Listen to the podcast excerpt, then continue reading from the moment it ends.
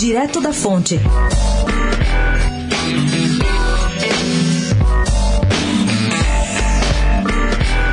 Num dia quente, marcado por derrotas importantes de Bolsonaro no STF e no Congresso, passou despercebido um episódio numa reunião do Tribunal de Contas da União. É que a ministra Ana Reis recomendou a aprovação das contas de 2018 do presidente Michel Temer.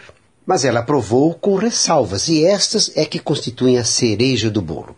A primeira delas é que não aparecem nessas contas dados da Receita Federal, pois esta alega o direito dos contribuintes ao sigilo de seus dados financeiros. Sabe o tamanho dessa brincadeira? Cerca de 23% dos ativos da União. Segundo, também não houve como comprovar um pacotão de 43% das variações patrimoniais da União. Terceiro, a relatora identificou uma superavaliação no estoque de títulos que bateu em apenas 29 bilhões de reais. E a lista vai longe, inclui obrigações com pequenos precatórios, ativos fundiários do INCRA, etc, etc. O relatório vai acabar passando no Congresso, porque sempre foi assim. Mas saber a verdade completa dessas contas, se é que alguém no Planalto de fato a sabe, é coisa para poucos privilegiados. Gabriel Manzano, do Direto da Fonte, especial para a Rádio Eldorado.